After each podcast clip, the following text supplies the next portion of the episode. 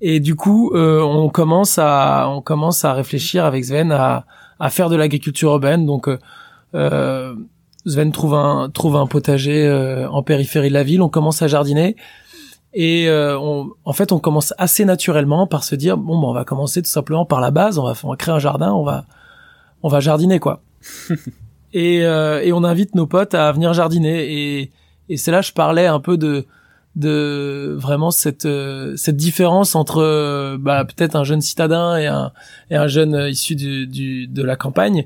Sven aussi lui vient plutôt de de de ce milieu-là de la de, de, la campagne et donc naturellement, on invitait nos potes citadins et, et eux euh, découvraient le jardinage et étaient euh, facile. En fait, on, a, on arrivait très facilement à leur apprendre des choses alors que nous-mêmes, on connaissait pas forcément grand-chose en, en, jardinage. Mais en fait, on avait quelques bases et eux euh, ne les avaient pas forcément. Et on trouvait ça hyper euh, hyper chouette comme échange, hyper convivial. Et ça a été, je pense, un des fonds fondamentaux de, de, de la sauge.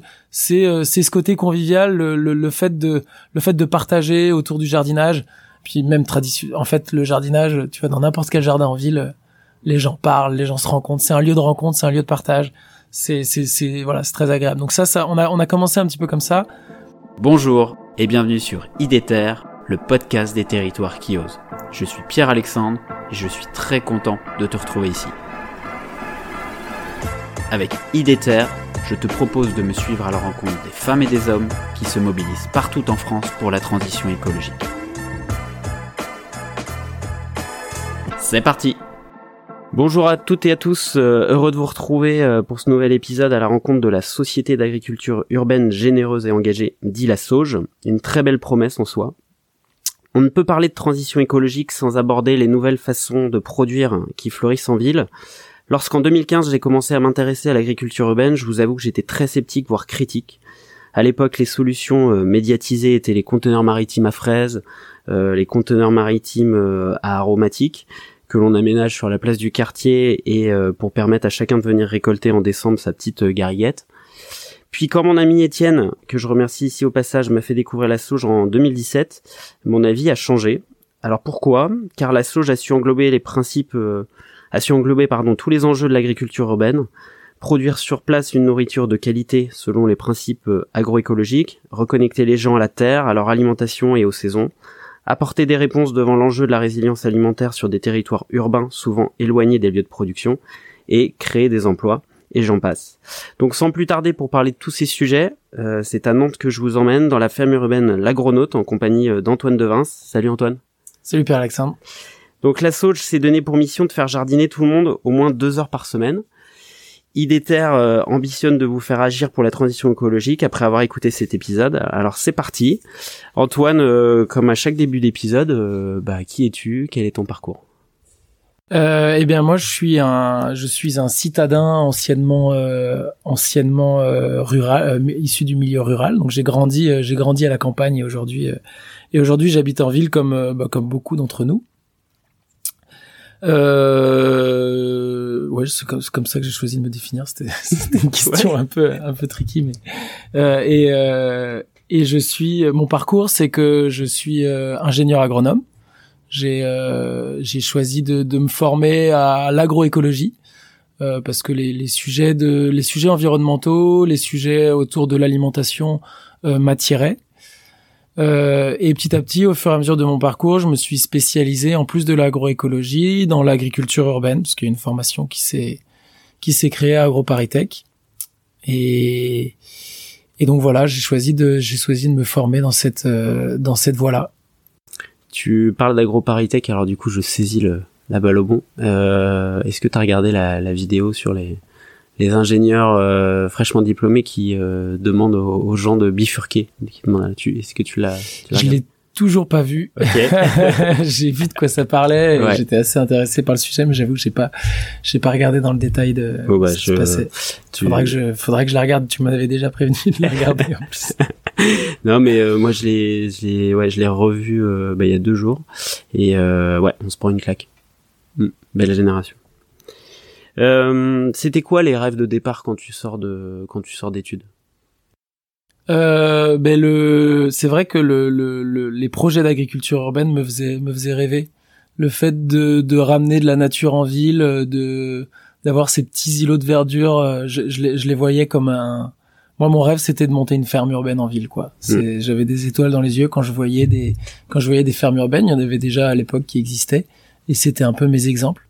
Je pense au je pense au roulant à Montréal euh, qui est un super projet qui est en place euh, depuis euh, depuis déjà bah, de, belles années. Qui est un projet solidaire. Donc en gros, ils ont des jardins en ville dans le centre de Montréal qui sont gérés et entretenus par des bénévoles. Donc ils ont une grosse communauté de bénévoles, ils arrivent à rassembler vraiment énormément de monde. Euh, la production de ces jardins est ensuite pour partie, euh, alors je dis pour partie, non, il y a, y a une cuisine solidaire qui est aussi gérée par des bénévoles et euh, une partie de, des aliments de la cuisine solidaire provient de ces jardins-là. Donc là encore, il y a une, une partie partagée. Et ensuite, il, il livre des plats à des personnes euh, euh, en exclusion sociale ou, ou isolées socialement. Et donc euh, il y a voilà, c'est ça aussi le volet solidaire. Et donc ils font ce lien-là. Et puis ensuite ils ont créé une ferme aux portes de Montréal parce que bah, très vite aux portes de Montréal on trouve des, des surfaces agricoles. Et donc ça, voilà, ça parle d'alimentation, ça parle de, c'est des, des projets euh, solidaires également. Et, euh, et ces projets-là, quand je suis allé à Montréal, m'ont fait pas mal, m'ont fait pas mal rêver. En revenant de Montréal, c'est un peu, euh, c'est un peu ce genre de projet moi qui me, qui m'animait. Ok. Et comment, euh, pour les auditrices et les auditeurs, tu as dit que tu venais du plutôt de la campagne. Ouais. Comment euh, un gars de la campagne euh, s'intéresse à l'agriculture urbaine? T'as un déclic, c'est des rencontres, c'est. Euh, bah, au, dé au départ, euh, au départ, moi qui venais du milieu rural, j'étais très attaché à la campagne. j'ai j'ai grandi euh, en étant euh, investi dans des associations de, de, protection de la nature avec mes parents, donc euh, vraiment très éduqué à, enfin éduqué. Disons que voilà, c'était naturel chez moi d'aller le week-end planter des haies dans les champs. Donc il y avait ce, enfin moi j'ai toujours été nourri par ça et, et, et ça m'a, je pense, beaucoup apporté.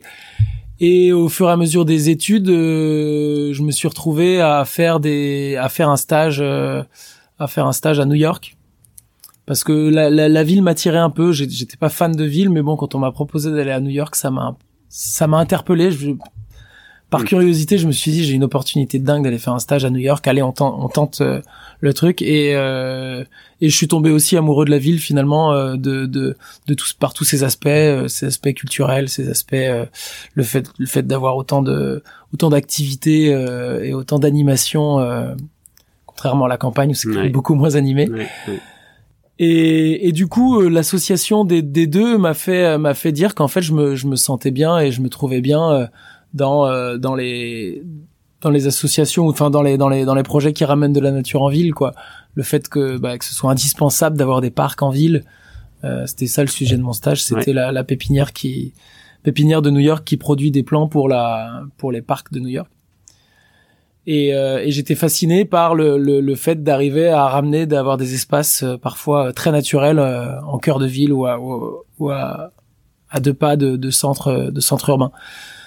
Euh, je me souviens plus du sens de, de, de la question, mais en gros du déclic, tu vois. Du déclic, ouais, voilà, ouais, Bah, c'est c'est le, le, le fait d'avoir d'avoir eu des expériences en ville. Ouais.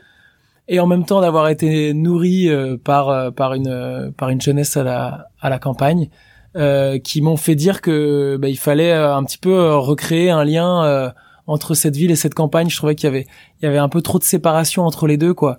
quand quand moi je me suis confronté à d'autres jeunes de mon âge à l'époque qui étaient citadins, ils avaient énormément de choses à m'apporter et en même temps il y avait bah eux, moi j'avais à leur apporter cette cette connaissance de la nature qui était pour moi un petit peu évidentes. C'était pas des, c'était pas des grandes connaissances, c'était des choses assez simples. Et je me suis rendu compte que les, les, les jeunes qui vivaient en ville ne, ne l'avaient pas forcément parce qu'ils n'avaient pas accès à, à, à cette nature-là au quotidien. Et le, et pour moi, le, le, le but premier de l'agriculture urbaine, c'est ça quoi, c'est de ramener, euh, c'est de ramener ces, ces savoirs, euh, ces savoir-faire fondamentaux qui sont euh, le cycle des saisons, le cycle d'une graine, la, la reproduction d'une plante, euh, mais et aussi des choses encore plus simples comme l'émerveillement de face à face à face à une plante qui pousse, euh, euh, toutes ces choses là. Euh, et, et, je pense que l'agriculture urbaine peut apporter ça. En tout cas, évidemment, on va pas on va pas reproduire des champs en plein centre-ville, mais on arrive quand même à recréer un petit peu de cette cette magie de la campagne en ville. Ouais, redonner du contact quoi. Mmh, exactement, redonner du goût et surtout de fin de le de de, de l'envie peut-être d'aller plus loin ou euh, et puis aussi tout simplement rendre les villes plus euh, plus agréables à vivre. Parce que ça peut avoir parfois certains quartiers euh, des villes peuvent être euh, bah, très minéralisés et on, on, on, perd ce contact là mais en fait la, la simple présence d'un arbre enfin c'est prouvé scientifiquement la simple présence d'un arbre rend rend plus heureux apaise mettre les mains dans la terre c'est aussi ça, ça ça ça fait sécréter des des hormones du bonheur. Donc, enfin, il y a, y a, plein de choses qui, qui, qui montrent que la nature, euh, la nature nous, nous apporte du mm. bien, du bien-être. Tu retournes parfois à la campagne?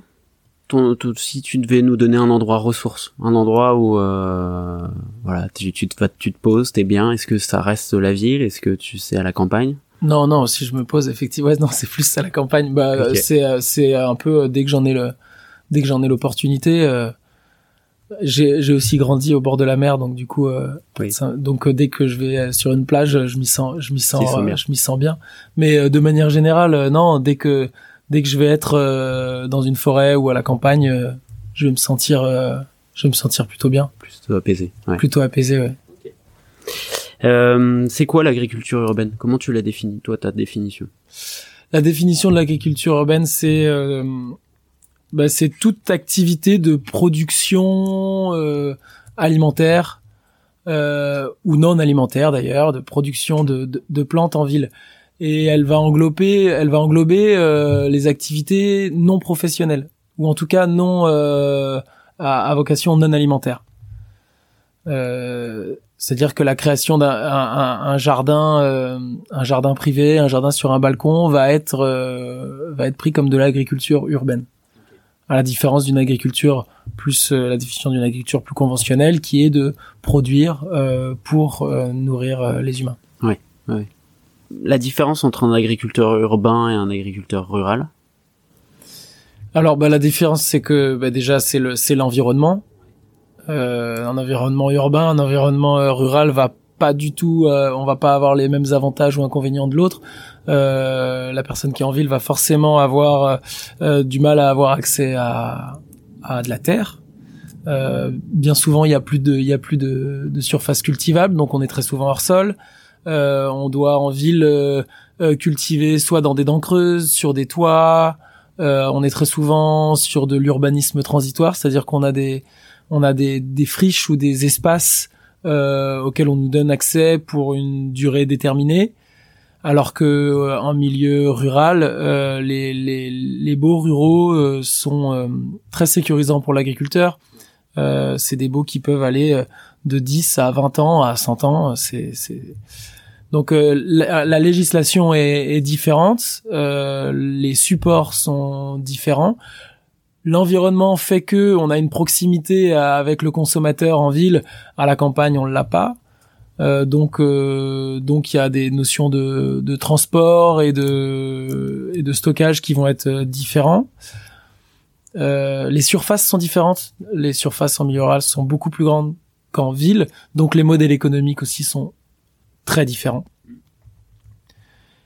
Et, et je pense que, bah alors, du coup, toutes ces différences font que euh, font que c'est pour ça que la, la définition d'une agriculture urbaine, elle est beaucoup plus large que la définition de l'agriculture euh, classique. Et du coup, elle englobe euh, plusieurs euh, plusieurs choses. Donc le, on dit que l'agriculture urbaine a plusieurs rend plusieurs services écosystémiques. en fait, c'est le cas de l'agriculture de, base, mais mais on va dire que le le je perds mes mots. L'agriculture urbaine a plusieurs donc à plusieurs euh, à plusieurs faces et elle va pouvoir rendre plusieurs services et euh, et c'est en ça qu'on va avoir une agriculture urbaine euh, même professionnelle mais qui va avoir plusieurs activités. On va avoir une activité de de pédagogie on va avoir une activité de de paysage on va avoir, euh, on va, on va réduire les, les, les, îlots de chaleur en faisant de l'agriculture euh, en ville. Euh, et on va essayer de nommer tout ça un petit peu en agriculture urbaine. C'est vrai que finalement, c'est c'est ce qui se passe en agriculture euh, rurale également. Hein. Il y a oui, oui, mais les paysans font le paysage des milieux ruraux et tout ça. Donc, mais ce que j'entends, c'est que là, on est vraiment sur une matière mouvante. Enfin, l'émergence de l'agriculture urbaine, c'est encore assez récent. Hein et par rapport à l'agriculture euh, classique. Et ce que, j'entends à travers tes mots, c'est que voilà, c'est mouvant, il y a de l'expérimentation derrière. Alors on va le voir euh, après, mais euh, il y a, y a ce, ce, ce, mouvement, cette notion de mouvement, ce que j'entends derrière. Ben il y a, il y a exploration. Il y a, il y a en fait ce qui est ce qui est nouveau dans l'agriculture urbaine, c'est que c'est qu'on teste énormément de choses et on et il y a aussi une volonté euh, politique et publique de, de développer euh, ces nouveaux systèmes-là parce qu'on est de plus en plus en ville et donc c'est une des solutions euh, pour euh, rendre nos villes plus vertes. Mais l'agriculture urbaine, c'est pas du tout nouveau. Au final, l'agriculture urbaine, il y en a, il y en a depuis très longtemps en ville. L'agriculture a toujours été liée à la ville. On a toujours, euh, en fait, on construisait euh, les, les, villes avec avec les champs tout autour de la ville. Et il y a toujours eu un lien entre entre ville et campagne. Donc euh, et, petit à petit, on a agrandi les villes et on a séparé ce lien ville-campagne euh, parce que euh, bah, parce qu'on avait des systèmes de euh, d'approvisionnement des villes euh, beaucoup plus performants. Du coup, on pouvait on, a pu éloigner les centres de production des des villes. et ensuite, il y a eu une forme d'agriculture urbaine un petit peu différente qui est arrivée pendant les des crises. par exemple, pendant l'embargo à Cuba, on s'est retrouvé à transformer des des terrains de foot en, en jardin potager. Euh, la crise plus récente en Grèce, euh, à partir du moment où les gens ont commencé à bah, avoir faim parce qu'il y avait plus de parce que bah, voilà crise financière, ils ont ils se sont mis à transformer des terrains en villes euh, pour leur propre alimentation. Donc t'as as une apparition de l'agriculture urbaine dans les dans les pays en crise qui est, qui est hyper fréquente et qui qui, qui se répète euh, qui s'est répétée plusieurs fois dans l'histoire quoi. Euh, pendant la Seconde Guerre mondiale, on produisait à Paris euh, aussi euh, en plein centre urbain. Et là, cette cette nouveauté dont tu parles, qui est arrivée là, je dirais depuis 2015, 2013, mmh. c'est une agriculture urbaine qui est arrivée pas forcément au vu de au vu des crises. On produit pas parce qu'on a parce qu'on a faim et parce mmh. qu'on a ce besoin de produire. donc je parle dans les dans les villes les plus développées, mais pour de, mais pour d'autres raisons. Euh, parce que on veut recréer un lien entre ville et campagne, parce qu'on veut ramener de la nature en ville, parce qu'on veut avoir cette euh, cette euh, matière pédagogique pour transmettre aux, enfants ce que c'est que ce que c'est qu'une tomate, à quel moment ça pousse, etc. parce qu'on veut ramener de la biodiversité en ville, parce qu'on a mm. compris que c'était que c'était important. Et je pense que ça c'est c'est c'est apparu parce qu'il y a un moment où on a peut-être trop urbanisé un peu et on a trop séparé euh, la ville de la campagne, quoi. Ouais, il y a peut-être pas eu une crise au sens euh, crise euh, géopolitique ou économique, mais une crise peut-être intérieure ou une crise de notre société qui fait qu'on a ramené ces sujets-là, quoi. Ouais. Ok, bah, je pense qu'on a bien posé les, les enjeux de l'agriculture urbaine. J'imagine que le Covid, il a un peu aidé au boom de l'agriculture urbaine. Euh, Est-ce qu'il a aidé? Je, je je sais pas. Euh, en tout cas, nous on a on a ressenti que oui, il y avait quand même euh, plein de gens qui. On a une ferme participative, donc forcément on invite les gens à, à venir jardiner chez nous. Et, et on a ressenti pendant cette euh, pendant cette période que les gens ont voulu se rapprocher de se rapprocher de ça. donc donc pour l'agriculture urbaine, euh, oui, les, gens ont de plus en plus envie de, de mettre la main à la terre, de se rapprocher de, de, la nature, etc. Mais euh, on constate aujourd'hui qu'il y a, par exemple, une baisse de consommation des produits bio et locaux. Donc, euh, donc là, c'est pas, on parle pas d'agriculture urbaine, on parle d'agriculture traditionnelle qui qui qui part des circuits courts nourrissent les villes. parce que c'est eux qui nourrissent les villes, hein, c'est pas l'agriculture urbaine qui nourrit qui nourrit les citadins. Euh, on a constaté, enfin on constate là en ce moment une baisse de une baisse de consommation. Donc euh, est-ce que le Covid a fait du bien à ça? J'en suis pas certain. Est-ce que tu connais, euh, si on prend la ville de Paris par exemple, le poids de la dépendance alimentaire? Ben on, je, je sais qu'on est capable de tenir dans une ville comme Paris seulement trois jours si euh, s'il y a euh, un arrêt Rupture total, une rupture des approvisionnements. Ok. Mais le, le, en fait, l'agriculture urbaine pour moi c'est pas du tout une solution pour pour pallier à ça. Enfin, c'est une des solutions pour pallier à ça, puisque l'agriculture urbaine va venir militer pour euh, une consommation des produits locaux, pour euh, euh, un rapprochement, euh, un rapprochement du. Je, je, pense que ce qui, enfin, un des points communs entre la plupart des projets d'agriculture euh, c'est qu'on milite pour une agriculture respectueuse de l'homme et de l'environnement. Euh, oui, on milite tout à l'heure quand je te parlais des containers pour... maritimes, euh, oui, là, on, pas, voilà, on est d'accord. On est après, je sais pas, faudrait leur poser la question, mais je pense que aussi militent pour ça et pourtant euh, produisent dans des conteneurs maritimes. Après, c'est Hmm. c'est une histoire de vision. Nous, c'est pas, enfin moi, c'est pas celle que je porte, mais euh, mais euh, en tout cas, euh, en tout cas, ce mouvement-là euh, parle de ça et euh, le, je pense que un des, des enjeux prioritaires, c'est de, c'est de, d'arrêter de, de bétoniser les, terres agricoles déjà, et d'essayer de, de trouver des modèles agricoles qui soient à la fois vertueux, qui soient euh, respectueux de, donc quand je dis respectueux de l'homme et de l'environnement, c'est-à-dire qu'on ne, on détruit pas les écosystèmes en, en produisant, respectueux de l'homme, on n'exploite pas l'humain euh, en, produisant pour pour baisser pour baisser les coûts d'une alimentation. Euh, au contraire, on peut, euh, en fait, je pense que l'agriculture est un des moyens de, de, de, baisser le taux de chômage en France. On a, on a moyen de, de, bah, de créer de l'emploi avec, euh, avec cette, cette agriculture là, euh, qui est plutôt une agriculture donc agroécologique sur petite surface. Et et je pense que oui, voilà, il faut, il faut avoir une réflexion plutôt en, en termes de territoire et de se dire comment est-ce qu'un territoire peut alimenter euh, nos villes. Il y a une étude euh, qui a été faite euh, sur le territoire d'Ille-et-Vilaine qui montre que si toutes les surfaces de l'Ille-et-Vilaine étaient allouées à la production alimentaire pour ce bassin de population-là, donc pour Rennes et, euh, et Rennes Métropole, mais aussi euh, toutes les toutes les villes alentours, mmh. on était capable de le faire. On est capable de nourrir l'Ille-et-Vilaine avec l'Ille-et-Vilaine avec les surfaces agricoles avec existantes, les surfaces si on les passe en, euh, agroécologie euh, Ouais, alors sur les modes de euh, déjà si on les passe en circuit court tout simplement Ouais. déjà si on produit sur euh, Ok. À l'échelle du département. à l'échelle du euh, département et donc ça euh, je connais pas la dépendance euh, de la ville de Rennes à enfin je sais pas en combien de jours s'il y a plus de circulation mais on sait très bien que dans un monde euh, Oui, oui, dans oui. une mondialisé comme aujourd'hui on a on, on, on importe et on exporte énormément. Mais du coup se dire que si en fait euh, on allouait euh, toute notre énergie à produire en fait euh, sur place euh, bah, on pourrait on pourrait y arriver.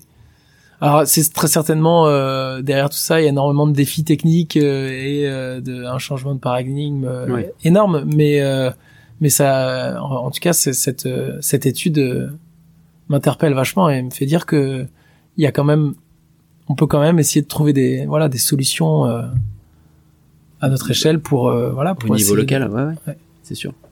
Est-ce que euh, on va on va peut-être en parler après, plutôt sur la dimension territoriale très forte euh, que que que vous avez, votre ancrage et puis ce que vous tissez. Mais est-ce que là, ce dont on parle, tu sens qu'en face de toi, euh, quand tu les as à venir visiter l'agronaute ou quand tu réponds à des appels à projets, les territoires ou les élus sont sont conscients de tout ça, sont conscients de ces enjeux-là. Euh, oui, oui, je pense qu'il y a une, il y a une, il y a une prise de conscience, enfin, en tout cas, une volonté de développer des projets d'agriculture urbaine de la Ouais. part des, euh, des municipalités, et des, des, par, ex- par exemple, euh, on a fondé la, la Sauge en 2015. Euh, à l'époque, il y avait euh, la mairie de Paris avait lancé un, un premier appel à projet qui s'appelait euh, végétalisation innovante. Donc c'était les balbutiements un petit peu. Euh, Moi, j'ai fait mon stage de fin d'études à la mairie de Paris et euh, mon sujet d'étude c'était euh, de répondre à une question qui était quels sont les freins et leviers à l'émergence d'une agriculture urbaine euh, parisienne? Ouais. Et donc, euh, ben, enfin voilà, il se posait cette question-là euh, en 2015. Euh, et euh, entre 2015 et aujourd'hui, il y a eu euh, plusieurs saisons, saisons de, des- des pariculteurs, pariculteurs, qui est un appel à projet lancé par la par la ville de Paris pour trouver des surfaces pour le développement d'agriculture urbaine. Donc chaque année, il y a plusieurs surfaces dans dans Paris et sa et sa petite ceinture qui sont des surfaces qui sont proposées à bas coût pour des pour des projets d'agriculture urbaine. Ouais, donc ça évolue. Euh, donc il y a quand même une vraie volonté de, de, développement. Ici, nous, on est là à l'agronaute, euh, donc à Nantes, euh, depuis 2018. C'est la première fois qu'on a que je voyais un appel à projet aussi ambitieux pour développer de l'agriculture urbaine en ville. la mairie de Nantes déploie aussi beaucoup d'énergie pour sanctuariser des terres agricoles qui sont encore disponibles au sein de la au sein au sein du périph à Nantes, il y a encore des des zones agricoles, des surfaces agricoles et euh, et là la, ville de Nantes euh, développe des projets, enfin soutient des projets euh, d'agriculture urbaine en pleine terre. Ok. Alors si on parle de la sauge, euh, en quelques chiffres clés, c'est quoi la, la sauge Nombre de salariés, chiffre d'affaires, euh, nombre de fermes, nombre de bénévoles, nombre d'ateliers? Waouh, j'aurais dû, j'aurais dû sortir mes chiffres sous la main. Bon, de toute façon, euh, sinon, je, je mettrai, euh, comme chaque description, si tu veux, je mettrai un lien dans la description du podcast qui peut renvoyer vers, euh, vers les, en complément de ce que tu dis, mais. Eh ben, alors déjà, on est, on est huit salariés à Nantes. avec deux contrats aidés et aussi toute une équipe d'alternants et de et de stagiaires et de services civiques. Ce qui fait qu'en tout, on est on est facilement en pleine saison une petite vingtaine. Euh, en région parisienne, on a euh, parce que donc le, la souche s'est fondée en région parisienne à l'origine, donc euh, il y a plus d'ancienneté en région parisienne. On a une on a une ferme qui est là depuis 2017, la Prairie du Canal, une deuxième ferme qui s'appelle Terre Terre à Aubervilliers, et bientôt une autre ferme aussi en, en Seine-Saint-Denis également. Okay. Euh, eux, ils sont un petit peu plus nombreux. Et là, c'est là où j'ai pu les. Je pense qu'ils sont ils sont une douzaine de on est une douzaine de salariés. En fait, au total, on est une vingtaine de salariés. La Sauge, c'est c'est 20 salariés, euh, autant de services civiques et stagiaires. Euh, on est 10 000 10 000 adhérents. Ah, quand même. Ouais. Euh, on accueille euh, on accueille chaque semaine euh, sur nos fermes une vingtaine de bénévoles, entre 20 et 30 bénévoles, euh, selon la saison, puisque par exemple sur la sur le projet de pépinière, on accueille euh, on accueille trois fois par semaine euh, sur chacune de nos fermes des bénévoles qui viennent participer à la production agricole, mais également tous les jeudis, pareil sur sur nos trois fermes, des bénévoles qui viennent en groupe de, de, de 10 à de 10 à 20 personnes participer à tout l'entretien de la ferme de manière générale sur tous ces aspects. Donc on a une des hormones du bonheur. C'est ça, exactement. ben, venir euh, jardiner, jardiner deux heures, deux heures par semaine, c'est notre, euh, c'est la, c'est la mission. C'est la mission qu'on s'est qu'on s'est fixée. Okay. Euh, donc ça passe notamment par un investissement bénévole. Donc on a, euh, euh c'est l'occasion de, pour moi de les remercier d'ailleurs. On a, on a, on a fait d'ailleurs un, une, une soirée bénévole jeudi dernier à la Grenote où on a pu, où on a pu les remercier. Euh, c'est énorme l'investissement et l'aide qu'ils nous apportent pour pour faire en sorte que le projet soit soit debout. En fait, euh, on souhaite faire participer les gens pour euh, euh, bah pour leur transmettre tout un tas de savoir-faire qu'on a envie de leur transmettre et eux viennent aussi pour ça. mais s'ils venaient pas, le projet tiendrait pas debout. En fait, c'est mm. voilà, on a construit vraiment le projet comme ça. Mm, mm. Euh, voilà, c'est euh, de c'est euh, pour parler de alors euh, les fermes. J'ai pas les chiffres de, du nombre de personnes qu'on a accueillies depuis le début de l'année à la Prairie du Canal ou à Terre Terre, mais à la Grenote, à titre d'exemple, on a pu accueillir jusqu'à 10 000 personnes. donc là, en, juste en public, pas que, enfin c'est pas c'est pas des bénévoles, des gens qui viennent nous rendre visite, qui viennent à nos événements, qui viennent nous acheter des plants potagers. oui, énorme. Mm. Et euh, en chiffre d'affaires en chiffre d'affaires euh, sur l'année euh, donc là on n'a pas fini on n'a pas fini les, les, les, on est à on n'est pas loin de 1 million d'euros sur l'année 2020 20 ou 21 20 non je crois que c'est c'est 2020 non 2021 Ouais, parce que 2021, 2021. Ouais, parce que euh, comme il y a le Covid de 2020, je pense que vous avez. En fait, on n'a pas encore sorti les chiffres, le rapport, euh, le, rapport d'activité euh, de l'année 2021 n'est pas encore n'est pas encore sorti. Pas encore sorti ouais. Ouais. Les comptes mettent toujours un petit peu de temps. c'est de l'administratif. c'est pour ça que je le dis avec des encore des des rondeurs, mais on devrait avoir atteint ce, ce chiffre-là. Non, mais en tout cas, ça, ça, ça permet d'avoir un, un, un, rapport, euh, ce million-là, euh, ça permet d'avoir une vue. Quand même. Ouais, bah, ça paraît euh, tout de suite euh, impressionnant comme chiffre, mais mais en fait derrière il y a une vingtaine de salariés et et voilà, notre échelle de salaire n'est pas n'est pas très élevée. Hein, on est on est entre entre entre le SMIC et 2000 euros. Hein, donc en fait, tout de suite, on a l'impression qu'un million d'euros, on est oui, on après, est très, très riche. qu'il faut Donc, payer. oui, ça, mm. effectivement, on arrive à, à, on arrive à créer de l'activité et on arrive à employer des gens et ça c'est, ça c'est génial. Mm. Mais euh, on n'en est pas encore, euh, on n'en est pas encore à des échelles de salaire très très élevées. Donc sur les enjeux, les objectifs de l'assaut, je pense que euh, on a pu faire le tour avec avec ce qu'on a dit. mais est-ce que tu peux nous raconter l'histoire de la Sauge les principales étapes de construction euh, et d'avancement et comment vous en êtes arrivé là.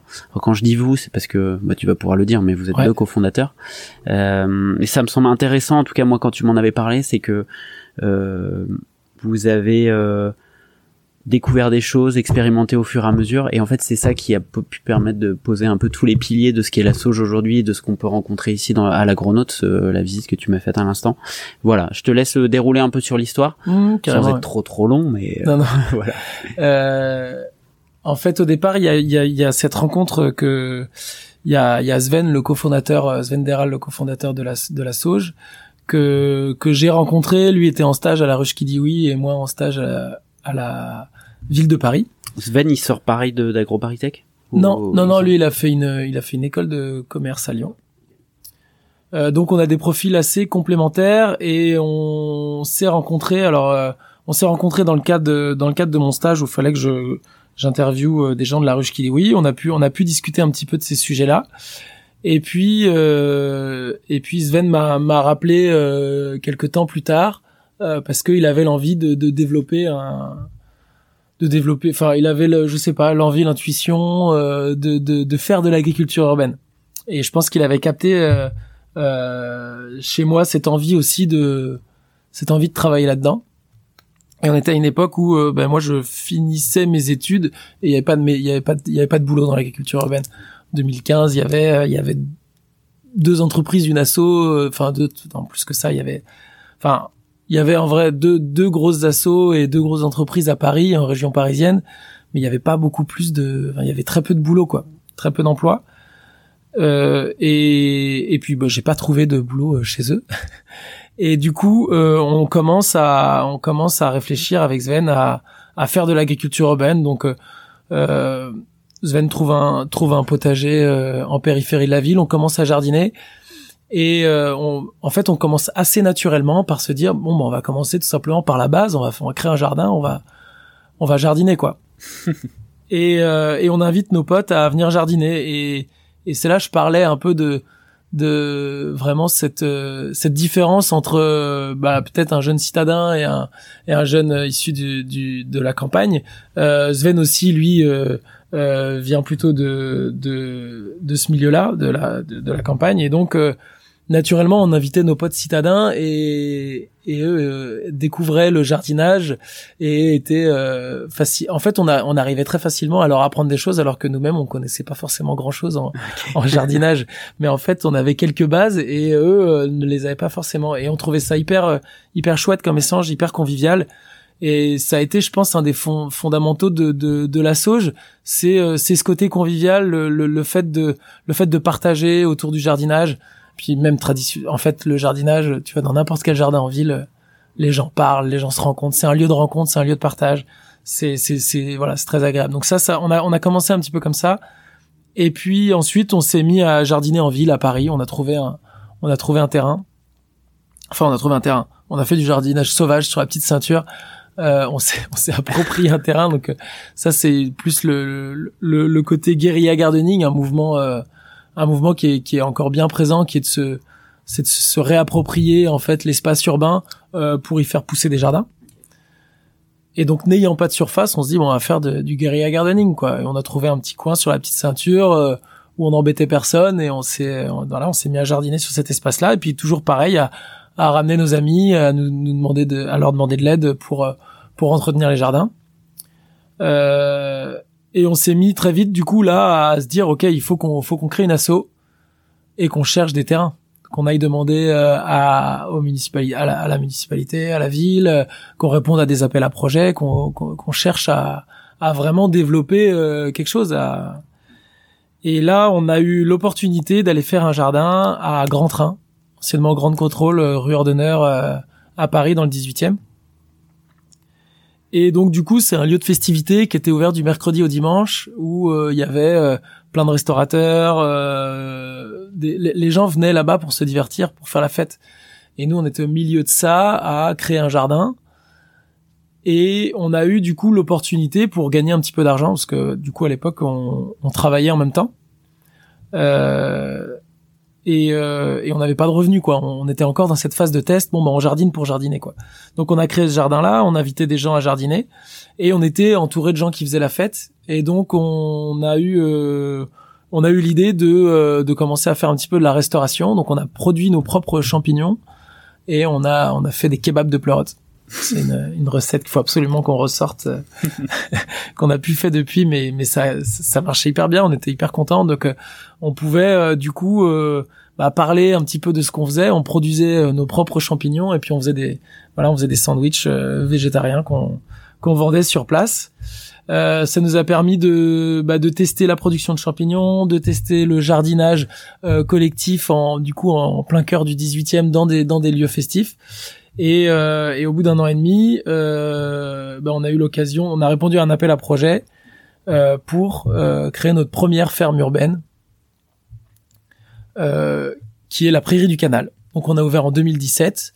Et donc là, le concept de la Prairie du Canal, c'est c'était à, l'origine bah, plusieurs activités, une activité de jardinage, de jardinage urbain, partage des savoir-faire, euh, une guinguette où on pouvait du coup manger et boire un verre et, écouter un concert. Donc là, c'était un petit peu le, le, le, passage à le passage à grande contrôle qui nous a qui nous a nourri aussi de ça, de ce côté de ce côté festif et culturel. Euh, et un volet euh, productif qui est de créer une, une pépinière pépinière urbaine. Euh, L'idée c'est de bah, c'est de créer des plants potagers. Donc on vient on vient à la prairie du canal pour euh, apprendre à jardiner et on peut repartir avec des plants potagers pour ensuite euh, végétaliser euh, chez soi, végétaliser la ville. Donc euh, en fait, on a pu se nourrir des différents endroits où on est allé et des différents projets pour créer ce pour créer ce projet de ce projet de la sauge et à chaque étape on a pu on a pu tester tester différentes choses ça a été aussi il y a eu pas mal d'opportunisme quelque part puisque euh, la ville de Bobigny nous a ensuite demandé euh, euh, si on voulait pas créer des jardins partagés en bas en bas des tours de Bobigny. Euh, ce à quoi on a répondu oui bien sûr c'était un, des champs de compétences qu'on commençait à développer sur nos propres mmh. fermes. Donc on est allé euh, aider des habitants à créer des à créer des potagers euh, donc ça c'est vraiment la partie animation qui ne qui ne enfin qui n'est qui n'est pas développée uniquement dans nos fermes mais en dehors des fermes. euh, on a pu répondre ensuite aux pariculteurs où on a pu développer des jardins aussi euh, euh, dans ville en ville on a pu créer des jardins. C'est pas notre il y a d'autres il y a d'autres entreprises euh, et assos qui font ça à Paris qui se spécialisent dans la création de jardins.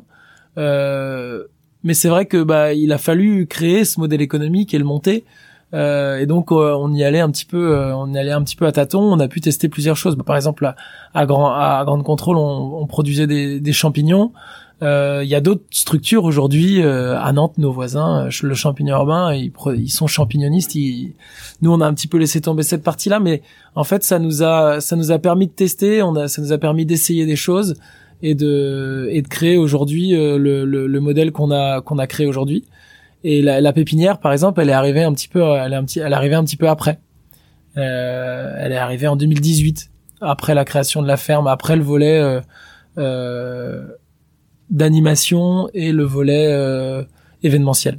Euh, là, on est en quelle période, Aubervilliers? C'était quelle année? Aubervilliers à Terre-Terre, donc la, la ferme Terre-Terre, on l'a inaugurée cette année. On l'a inauguré cette année en 2022. Ah oui, donc avant 2017, euh, l'agronaute, c'est quoi l'appel d'offres? C'est 2017 L'appel d'offres euh, pour l'agronaute à Nantes, c'est en 2018. 2018, ouais. Euh, on le on le remporte au printemps 2018 et on récupère les clés de l'agronaute en au printemps 2019. Ok. Et on ouvre les portes en septembre 2019. Aujourd'hui, en France, il y a l'équivalent de la sauge?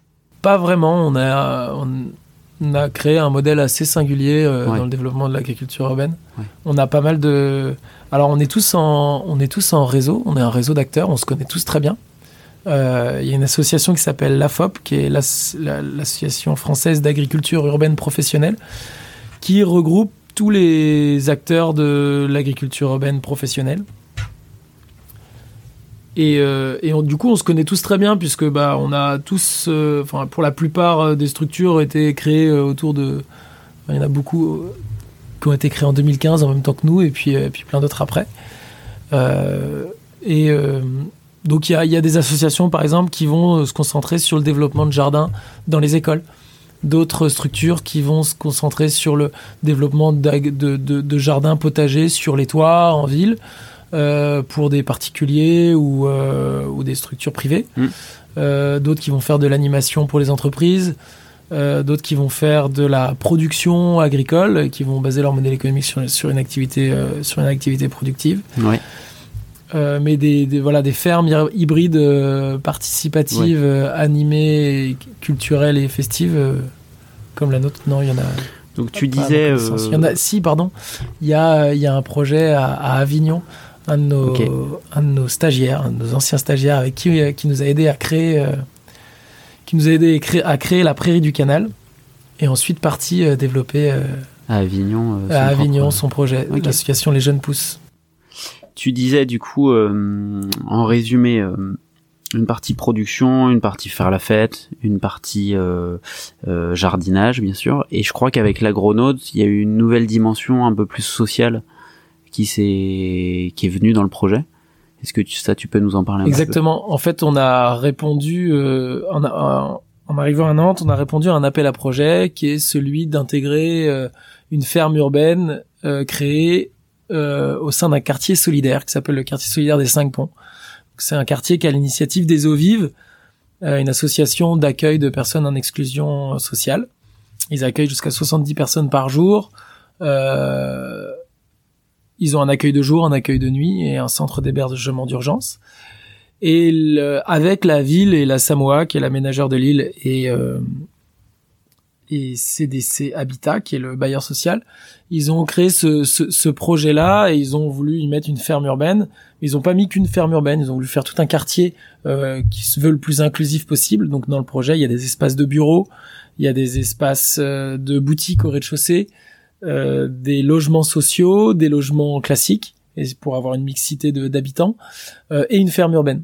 Et donc nous, c'est dans ce contexte-là qu'on est arrivé dans le projet, euh, dans le projet, enfin à Nantes, en répondant avec le type de ferme qu'on a du coup qu'on a créé, ces, ces, fermes donc animées, festives et productives. Et on y a ajouté, on y a ajouté une part de de solidaire et l'idée c'est de c'est en plus de, de faire une pépinière euh, euh, de plan potager participatif, on souhaite être un chantier d'insertion. Donc là, on va déposer un dossier de, pour devenir chantier d'insertion euh, fin septembre. et donc on l'espère en 2023, on sera on sera chantier d'insertion. Sur la sauge, on voit bien, euh, je pense que les gens ont bien compris toute la croissance hein, quand même que vous avez dû absorber assez rapidement. Comment vous êtes euh, structuré à la sauge euh, Le statut, il est bien associatif? Oui, on a une association. Et quelle est la gouvernance derrière? Alors, Vous êtes deux cofondateurs, mais tu vois, être, être sur différents, à la fois à Nantes, à la fois avoir trois fermes sur sur sur Paris, en région parisienne, etc. Comment vous vous, vous êtes structuré Comment quelle est la gouvernance que vous avez mis en place? Euh, du coup, il y a eu un, il y a eu un changement d'échelle assez, euh, assez fulgurant. Euh, il y a, il y a trois ans, on devait être quatre salariés. Aujourd'hui, on est 20. donc la question se posait un petit peu moins à l'époque où où du coup ben Sven et moi on était à diriger le projet. Aujourd'hui c'est c'est encore un petit peu le cas, mais l'idée c'est de d'avoir une gouvernance la plus participative possible et la plus horizontale. euh, mais comme bon, c'est encore en construction. Il y, a des, personnes qui viennent d'arriver dans le projet, il y a des personnes qui qui, qui étaient là euh, pendant euh, quatre ans de l'aventure et qui et qui viennent de partir et qui ont participé à la construction de cette cette gouvernance la plus cette gouvernance participative. Donc on essaye de on essaye de de donner le plus de liberté possible à, à, à chaque personne dans le projet. Donc on est encore euh, on est encore dans cette construction justement de ouais, de modèles de, de modèles de gouvernance. Ok. Euh, voilà. Et euh, alors si on en vient à parler maintenant sur euh, sur le enfin non juste sur le statut du coup il est associatif mais est-ce que vous envisagez peut-être un, un, jour de prendre un statut un peu plus euh entreprise ou alors non pas spécialement je pense que le statut associatif il convient très bien au projet euh, il se trouve qu'on a une on a une entreprise qui appartient à l'association pour la partie euh, événementielle. D'accord. Qui, gère le catalogue d'animation. Euh, son propre non, sur, donc la partie événementielle, c'est plutôt la partie la partie culturelle du projet. Euh, euh, c'est celle qui euh, qui va gérer tous les tous les événements festifs et le bar. Euh, qui est du coup sous un statut juridique différent, mais qui appartient euh, en intégralité à l'association. Oui, donc euh, les, les, les, personnes qui travaillent sur la partie festive, de toute façon, sont des salariés de la SOJ. ils peuvent être des salariés de, de la cause, qui est l'entreprise au sein de, au ah sein de la, SOJ. Ok. Mm. Du coup, si on en vient à parler de, de l'agronaute, qu'est-ce qu'on y retrouve à l'agronaute du coup, à l'agronaute, on y retrouve euh, bah, les, les, activités de la sauge. Donc euh, cette activité euh, culturelle et festive, l'idée de l'idée de ces activités, c'est de c'est d'attirer un public qui serait pas forcément intéressé par la transition écologique ou la transition agroécologique de premier abord, euh, bah, sous prétexte de venir voir un concert, se retrouve dans ce dans cette ferme urbaine où on va parler de tous ces sujets-là. Euh, ça permet aussi de parler de sujets euh, très sérieux comme la transition écologique, transition agroécologique, euh, mais de manière festive et de manière euh, joyeuse. Voilà, on, on, pense que on peut très bien organiser des cycles de conférences avec des animations et venir passer un bon moment et venir se renseigner sur ces sujets-là. Donc c'est c'est avant tout aussi pourquoi on on a ce, volet-là, pourquoi on a un bar au sein de l'agronaute euh, qui est animé par euh, par des concerts, par des, conférences, des salons aussi. On fait des salons de vignerons, de vigneronnes. On a fait dernièrement la fête de la lactofermentation où on peut venir rencontrer euh, des producteurs locaux de bah, de produits fermentés que ce soit que ce soit du fromage, du vin, mais aussi des produits lactofermentés, peut-être un petit peu moins connus du grand public. Euh, donc, euh, donc voilà ce qu'on peut y trouver, une activité culturelle à l'année. Euh, on a ensuite une activité d'animation, d'animation pédagogique. Donc là, ça va être tout ce qui va tourner autour du jardin et de la pépinière. On va faire des, ateliers pour tout type de public. donc le, souhait c'est de toucher le plus grand nombre. On va accueillir des scolaires, on va accueillir des personnes en exclusion sociale, on va accueillir des jeunes en échec scolaire, voilà, on va accueillir tout type de population. Euh, par le prisme de notre, donc de notre jardin pédagogique, mais aussi de notre pépinière, puisque comme je disais, c'est une pépinière participative et donc on accueille tout un tas de bénévoles. Donc ça, c'est les trois activités que font la Sauge, et ensuite on a une douzaine de résidents qui sont acteurs de la transition agroécologique. Il y en a qui font de l'agriculture urbaine. On a une pépinière de, de plantes d'intérieur où on a donc 23 degrés. Sinon, on a euh, la tricyclerie qui fait de la collecte euh, de, de déchets organiques et qui les transforme ici en, en compost. Donc ils ont des, des, stations de compostage. Je crois que tu vas les interviewer euh, bientôt. Ce sera un prochain épisode. Euh, et on a d'autres acteurs euh, parce que le, le, souhait du lieu, c'est on s'est rendu compte en fait qu'on avait beaucoup d'espace et que la sauge bah, parle de plein de sujets euh, plein de sujets autour de l'agriculture, mais même au sein de l'agriculture finalement, on ne on ne parle pas de tous les sujets et on n'est pas voilà, on fait pas de on n'est pas aussi bien placé pour parler de compostage et faire du compostage que la tricyclerie. Euh, on fait pas des plantes d'intérieur comme 23 degrés. Donc du coup, l'idée c'était d'inviter des, des acteurs urbains de la transition à, à venir avec nous euh, ben, finalement faire vivre l'agronaute. Et donc, euh, on a aussi ouvert des portes à d'autres projets euh, qui, qui, ne parlent pas d'agriculture. Donc, on, on va avoir par exemple Apala, euh, qui est une, une asso qui fait de la, qui fait du low tech, qui va parler de de tous les sujets low tech, qui va organiser euh, ici des conférences, mais qui va faire des ateliers, et qui va euh, qui va faire vivre aussi l'agronaute via le prisme du low tech. On a on a l'association Gueule de Bois qui fait du partage de savoir-faire autour du travail de bois, qui accueille aussi énormément de, de publics euh, variés euh, sur ces thématiques-là. Euh, et donc l'idée, voilà, c'est d'avoir tout un tas de, tout un, je les ai pas tous cités. je, on peut, on peut, on peut, on peut parler. De toute façon, je mettrai sur, le, sur, le site, ouais. De toute façon, je renverrai vers toutes ces activités-là. Est-ce que il est possible de venir coworker ici? Euh, on n'a pas encore créé de, d'espace de coworking. On s'est beaucoup posé la question. Il se trouve qu'on est sous une serre, donc il fait très chaud en été et très froid en hiver. Donc on n'a pas les moyens de de créer un espace de coworking. Enfin aujourd'hui c'est pas c'est pas ce qu'on a. Ouais, ouais. Les conditions le permettent pas. Les conditions le permettent pas. Mais euh, ça, en fait, euh, oui, c'est très agréable d'être sous les serres au printemps et de et d'y travailler, ça peut être très agréable. On n'y est pas encore, on n'y est pas encore. Peut-être qu'un jour ça, ça le deviendra. Mais euh, c'est vrai que la priorité était plutôt de, de, bah, de créer un lieu dans lequel euh, justement euh, bah, toutes ces assos puissent, assos et entreprises puissent développer leur activité et toucher un maximum de monde. Si tu dois, enfin si on, je souhaite qu'on donne envie aux gens de, de venir vous voir, c'est quoi l'adresse? C'est rue du Sénégal sur l'île de Nantes. Euh, donc on est à 5 minutes euh, du dernier arrêt de, du, du bus, le C5, euh, le hangar à banane. 5 minutes à pied. Et sinon, ça se fait très bien en vélo. La balade est hyper agréable. Et pour nous rendre visite, le mieux c'est d'aller voir notre site internet ou nos réseaux sociaux, que ce soit Instagram ou Facebook. Et on, on affiche notre programmation le plus tôt possible. On essaye de le faire deux à trois mois à l'avance. Euh, ce qui est pas du tout le cas là. Si vous allez voir, vous verrez pas le mois de septembre. je crois que j'y ah, mais je sais pas hier, c'est le mois de juin euh, qui, est, qui est encore affiché. D'accord. Bon, bah voilà, on va bientôt afficher le mois de juillet. mais euh, voilà, on essaye de progresser un maximum sur l'affichage de, de, voilà, on n'a pas d'horaire, euh, on n'a pas d'horaire d'ouverture. On n'est pas ouvert tous les week-ends ou de telle heure à telle heure. On est ouvert à l'événement. mais sachez qu'au mois de septembre, on aura un événement par week-end. Et on a des créneaux de bénévoles tous les mardis, vendredis et jeudis. Pour venir jardiner. Et ensuite, il y a toutes les activités euh, de tous nos résidents. Euh, voilà, l'idée c'est aussi un jour d'arriver à, à pouvoir euh, communiquer sur sur toutes les activités de nos résidents et d'avoir un, un, site internet un peu mieux fichu pour mieux présenter tout ça. Vous êtes là combien de temps ici?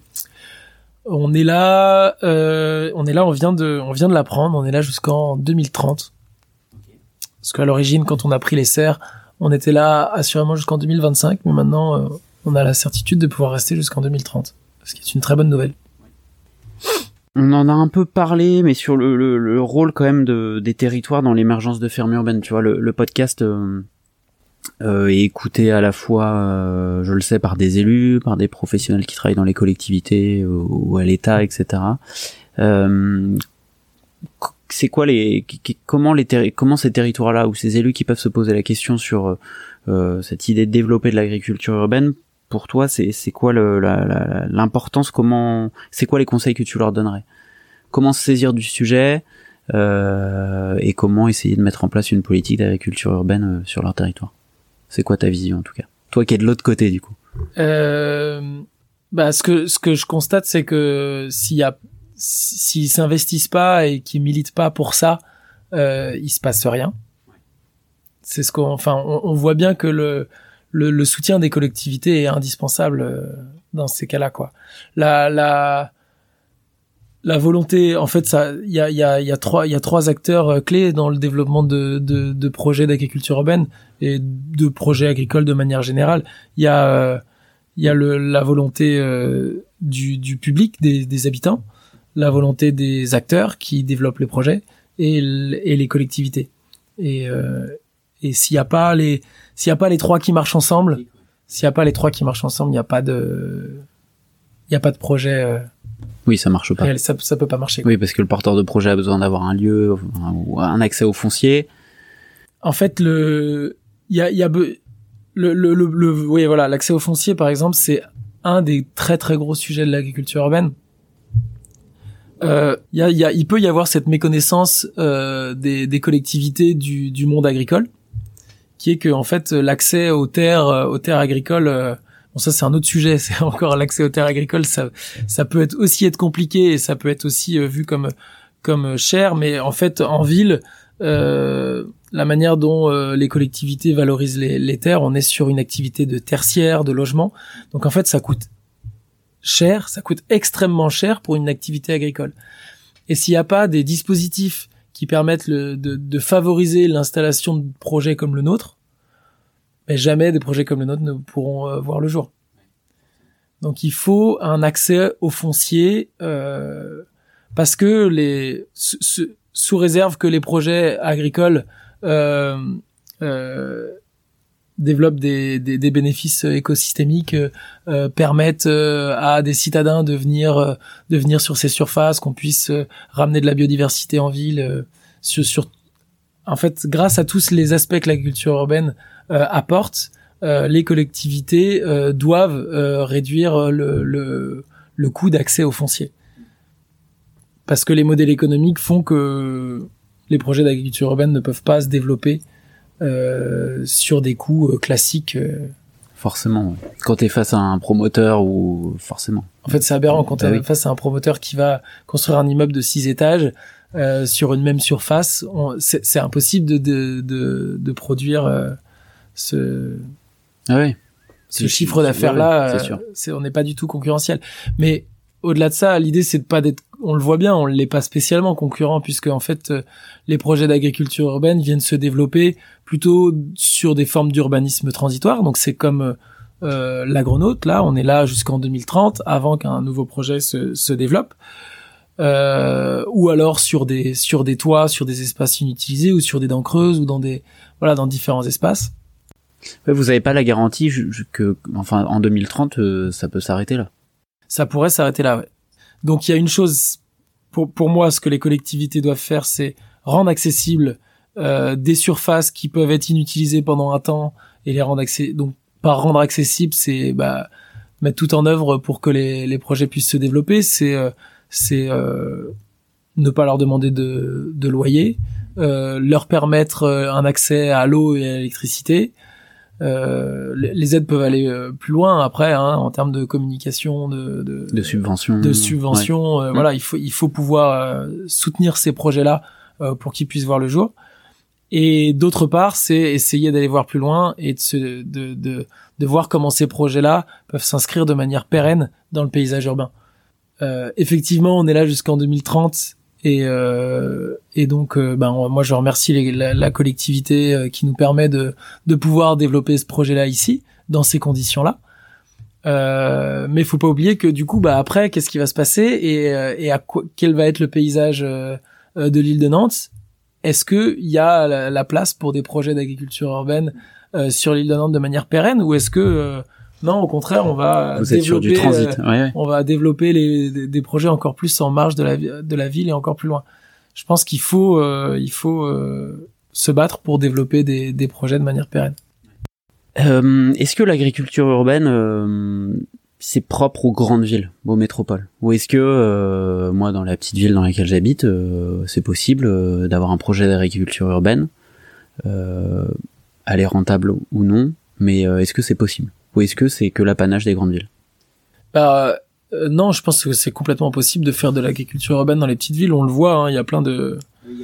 Il y a, y, a, y a des projets dans les, il y a des projets dans les petites villes. Euh, en fait, euh, ce que j'expliquais, c'est que il y a, on a, on construit les villes un peu en, en dichotomie avec le monde rural. On, l'a, on a fait, on les, on les a scindées en deux. Et plus la ville est grosse, et plus c'est, plus c'est flagrant, plus c'est marquant. Euh, mais en fait, c'est pas parce que on a des champs euh, juste à côté de soi euh, qu'on comprend le monde rural pour autant, qu'on comprend le pas le monde rural, mais les, les, les le métier de paysan de, de, ces gens qui nous nourrissent. C'est pas pour autant qu'on le qu'on le comprend et qu'on le connaît. Et donc, je pense que n'importe dans n'importe quelle zone urbanisée, aussi petite soit-elle, il y aura toujours des bienfaits de l'agriculture urbaine. Peut-être en moins grande mesure, parce que euh, dans des plus petites villes, on a moins besoin de nature pour des citadins qui peuvent euh, peut-être euh, en un quart d'heure de vélo avoir accès, à, à des espaces à des espaces ruraux. Mais malgré tout, le le, le, partage de savoir, les connaissances, le, le, le, fait de se connecter à, de se reconnecter à son alimentation et à ceux qui nous nourrissent. Euh, et donc je veux parler des paysans qui alimentent les villes. Euh, ça, quoi qu'il arrive, il faut le recréer et, euh, et peut-être qu'il est moins brisé euh, dans les dans les plus petites villes, mais je pense qu'il l'est quand même. Et il y a toujours euh, toujours moyen de recréer ce lien-là, quoi. Et l'agriculture urbaine, je pense qu'elle peut aider à le faire. Mm, mm. Et puis, euh, en fonction aussi du, du, du, du, changement de population, je pense dans les petites villes, enfin moi dans laquelle je suis, il y a une nouvelle population qui arrive, qui était plutôt citadine, etc qui euh, a plutôt des aspirations, même si elle vit à la campagne ou en petite ville, à avoir les mêmes aspirations qu'elle avait euh, en ville, en tout cas, euh, voilà. Et, et ça, le changement aussi peut venir de là, c'est-à-dire qu'il y a une demande de terrain, de se dire on veut se retrouver, les mains dans la terre, ensemble. Ça me dit pas d'avoir que mon, mon, potager chez moi, je veux, je veux jardiner aussi avec les autres, etc. Enfin, je vois, je vois, je vois différentes assauts en tout cas se, se monter sur sur ce sujet-là.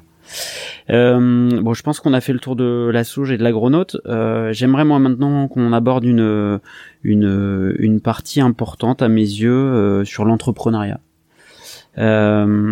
Est-ce que, allez, phrase, question punchline, c'est comme ça qu'on dit. est-ce que, est-ce que l'on est entrepreneur ou est-ce qu'on le devient? Ça, c'est une très bonne question. Moi, j'avais pas spécialement le sentiment d'être un entrepreneur avant de d'entreprendre.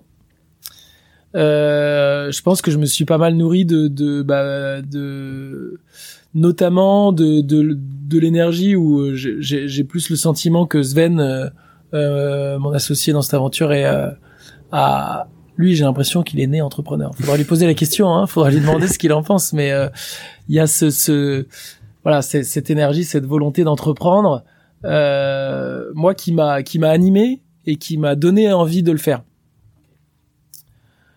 Euh, et je pense que j'ai appris à j'ai appris à le faire aussi. Enfin, j'ai appris à le faire et euh, et après est-ce que est-ce que c'est des choses qu'on apprend ou est-ce que c'est des choses qu'on qu'on développe? Je pense qu'il faut avoir une certaine forme de sensibilité. Euh, faut faut aussi avoir euh, une, une posture quand on entreprend. On est on est on est quelque part à prendre à prendre des décisions pour soi et pour son projet alors qu'une autre posture euh, de euh, de, de je sais pas de, de, de, salarié dans une entreprise va être euh, peut-être enfin en fait c'est une posture complètement différente.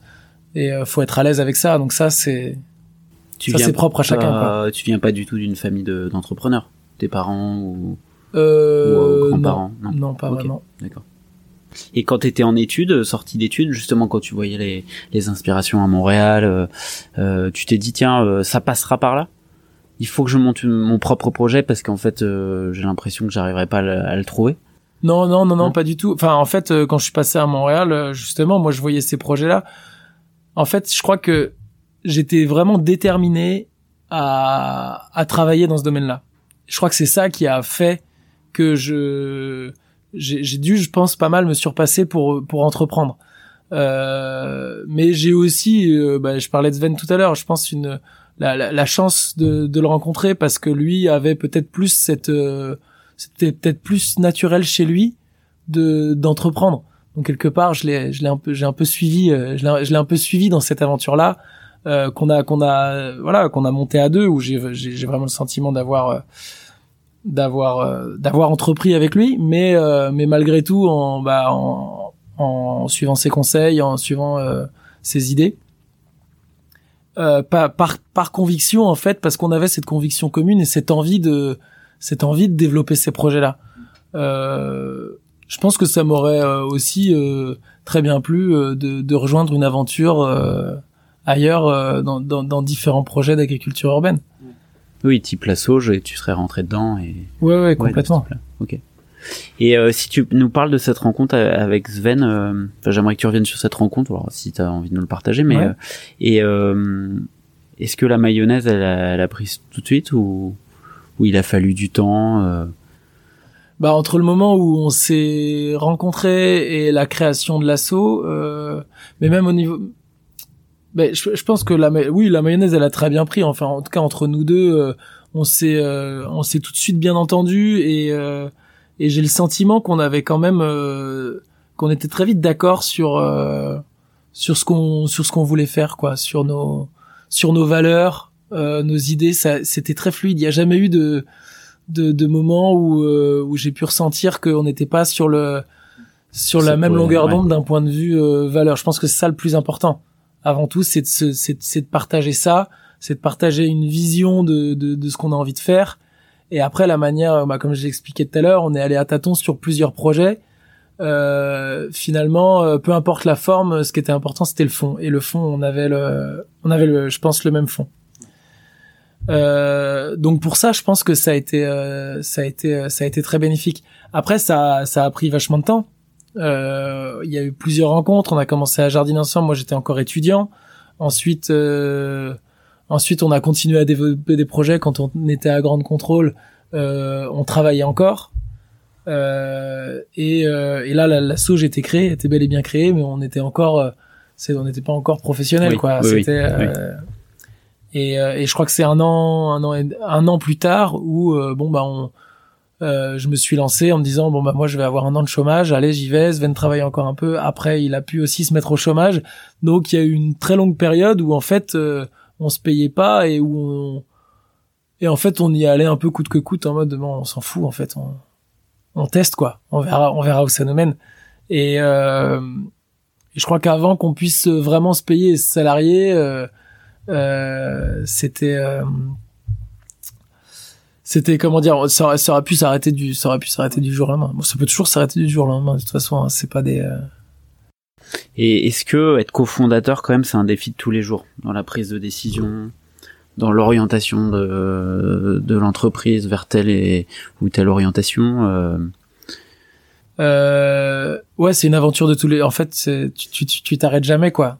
Euh, moi j'ai pu avoir mais je, je crois que c'est aussi ça qui me permet de, de faire de l'entrepreneuriat. C'est peut-être aussi ce côté un peu un peu naïf où euh, où je me dis euh, bah oui mais une fois que la ferme urbaine elle sera montée euh, ce sera bon il y aura plus tous ces soucis là et en fait c'est en fait c'est toujours c'est bah oui parce que le fait de le fait de, de développer des projets de, de, de tester bah voilà on a on a trois activités différentes on est encore en phase de test sur plein de modèles euh, on demande des subventions, il y a des, il y a des années, on sait pas si elles vont tomber ou pas, il y a des, voilà, et puis il y a plein de choix à faire, des développements stratégiques euh, qui sont, euh, donc euh, oui, l'entrepreneuriat, c'est tous les jours. Et c'est quoi les principales difficultés? Réussir le challenge de, de, de produire, d'avoir une activité agricole rémunératrice sur des petites surfaces et en ville. Parce qu'on n'est pas, on rentre pas dans les cases. On n'est pas agriculteur, on est, enfin, on n'est pas officiellement agriculteur. Ouais, tu dis hein. quoi à ton banquier euh, quand tu vas le voir? Bah, on est une asso euh, et euh, avec euh, avec une partie. Euh, enfin, je dis la tu même lui chose dis je suis entrepreneur ou tu lui dis Oui, je lui dis je suis entrepreneur. Je suis agriculteur urbain. Je lui dis je suis entrepreneur, mais mais c'est vrai que en fait, il faut savoir présenter ton projet à ton banquier, mais aussi aux collectivités, leur faire comprendre que bah oui, on n'est pas agriculteur au sens propre du terme, c'est-à-dire qu'on on ne cotise pas la, la MSA, on n'est pas dans le, la case agriculteur, euh, mais on est agriculteur. On produit euh, des plants potagers aromatiques. On a, on a une activité de production agricole à proprement parler. Euh, mais du coup, euh, on n'a pas, euh, on est, on n'a pas les droits, les, les aides de, de l'État que pourrait bénéficier un agriculteur. donc ça, c'est, c'est, c'est compliqué. Mais même si on était agriculteur, de toute façon, ce serait compliqué. Les, les agriculteurs euh, ne gagnent pas très bien leur vie, ils font énormément d'heures euh, et euh, se battent, sont militants pour pour parfois des, des, des salaires misérables pendant pendant plusieurs années. Donc là, il y a un vrai challenge, un vrai combat, je pense, à mener, et c'est et c'est tous les ans. euh, faut, faut voilà, faut se battre pour pour développer ça. Euh, dans la dans la partie animation, le gros challenge, c'est de c'est de motiver euh, soit des mécènes, soit des collectivités à nous subventionner, à nous aider, parce que c'est une activité qui est euh, en fait euh, aller euh, faire des animations autour de la biodiversité, de l'alimentation, du jardinage dans les écoles. Bon bah les c'est pas les c'est pas les, les écoliers qui nous qui nous payent les animations et et donc il faut trouver des financements pour développer ça. Donc ça c'est pareil, c'est euh, c'est convaincre euh, euh, convaincre des gens de de, s'embarquer dans l'aventure avec nous et de nous aider euh, parce qu'ils parce qu'ils y croient aussi. Euh, donc ça c'est c'est aussi c'est aussi un combat de tous les jours.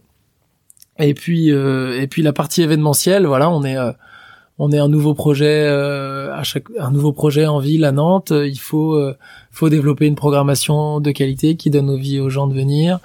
Euh, il faut il faut attirer du monde. On est un petit peu isolé. On n'a pas d'arrêt de bus juste en face de nous. voilà, donc c'est c'est aussi Ouais, une, une autre difficulté. C'est aussi une difficulté de, de, de, de, faire vivre un projet, de faire vivre un projet festif, de faire venir du monde euh, en nombre.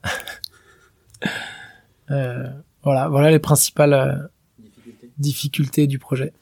Et comment, toi et Sven, vous êtes créé votre légitimité d'entrepreneur? Vis-à-vis des territoires, vis-à-vis de, vos partenaires et puis après, peut-être vis-à-vis de des personnes qui ont rejoint progressivement l'aventure de la Sauge. Bah, je pense que c'est grâce aux personnes qui nous ont fait qui nous ont fait fait confiance au, démarrage du, du, projet. Petit à petit, euh, c'est vrai que quand t'es sorti d'études et que t'as juste envie de dire, euh, enfin voilà, envie de, on a on a on a su euh, on a su, je pense quelque part les convaincre. Euh, bah regardez ce qu'on va faire, ça va être bien, ça va être chouette. Donnez-nous cette opportunité là. Ça part de pas grand chose. Au tout départ, c'est c'est euh, c'est mon ancien patron à la Biocop qui nous qui nous a dit euh, tenez tenez prenez 1000 euros et euh, et avec ça on, va pouvoir s'acheter des outils et commencer à juste jardiner hein. au départ on parle juste de ça quoi mais petit à petit voilà des collectivités des, des des des villes qui nous accueillent et qui nous qui croient en notre projet et qui qui nous soutiennent parce qu'au départ effectivement t'as peu ta légitimité, c'est juste euh, bah, ton envie de développer un projet. Euh, bon bah tes connaissances quand même, parce que bon on partait pas de nulle part. Hein, euh, on avait on avait chacun des expériences dans, dans des domaines, mais enfin c'était des expériences juste d'étudiants quoi, juste juste ça. Et et donc tu l'as construit petit à petit quoi. Après tu fais tes preuves. Donc merci à ceux qui nous ont cru alors qu'on n'avait pas encore fait nos preuves. On a pu faire nos preuves. Et maintenant euh, maintenant c'est c'est pas plus enfin c'est c'est de ce côté-là pour convaincre les gens aujourd'hui c'est peut-être un peu plus simple. Quand t'as euh, donc on est on a créé l'assaut en 2015 quand t'as 7 ans d'expérience derrière, toi et qu'il y a euh, quatre fermes qui sont euh, qui sont créées par la Sauge forcément on a plus de choses à montrer. Donc c'est disons enfin c'est pas la c'est pas la partie la plus difficile parmi les autres difficultés qu'on a aujourd'hui c'est pas comment tu tu t'organises dans ta semaine de boulot? Parce qu'il y a plein de choses il y a quand même plein d'activités ouais. euh, tout à l'heure j'ai cru comprendre que ce soir tu faisais une livraison donc ça veut dire que tu tu mets aussi la main à la pâte. T'es pas seulement le le, le enfin le dirigeant ou, le, le cofondateur euh, qui est dans son bureau qui qui est chef d'orchestre de tout le monde. Toi aussi tu participes à l'activité de l'entreprise. Euh, ouais comment tu t'organises dans ta semaine? Euh, ouais, donc déjà, moi, j'ai, pas envie d'avoir ce rôle-là de juste être le chef d'orchestre et de, et de, et de gérer les gens. Je pense qu'on parlait de gouvernance tout à l'heure, c'est, c'est le souhait aussi à la sauge d'avoir euh, une répartition des responsabilités et des tâches qui fait que qui je pense fait que le métier de chacun est, est, est intéressant puisque chacun peut avoir des responsabilités et gérer des projets et aussi avoir une partie de terrain. Euh, on va avoir une gestion euh, vraiment par projet, ce qui fait que moi j'ai besoin aussi de voilà d'aller faire une livraison, d'être en contact avec euh, avec euh, nos clients et d'être de, de, aussi parfois mettre les mains dans la terre, de, de gérer un événement.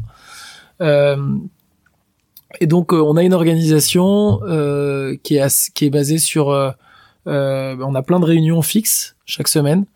On a une réunion où on se retrouve tous donc toute l'équipe par ferme tous les mercredis matin. On se retrouve une heure où on va traiter des sujets courants.